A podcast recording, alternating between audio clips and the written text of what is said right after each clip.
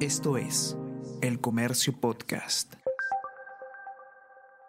Buenos días, mi nombre es José Manuel Romero, periodista del Comercio. Y estas son las noticias más importantes de hoy, lunes 5 de diciembre.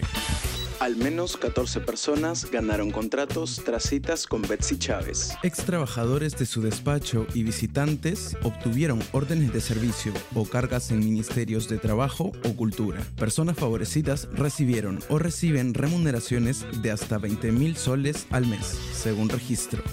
Nombran jefe de la DINI a general en retiro vinculado al MOBADEF. Wilson Barrantes participó en foros del brazo político de Sendero. Desde el Congreso se criticó que Barrantes ocupe el cargo. Sin embargo, será citado para que exponga su plan.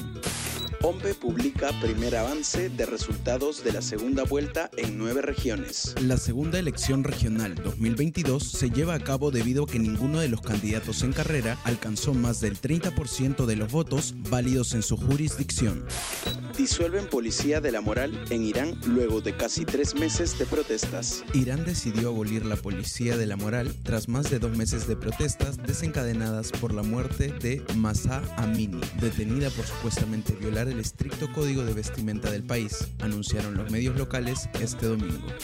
Con doblete de Mbappé, Francia avanza a cuartos llegó a cinco tantos y por ahora es el goleador del torneo.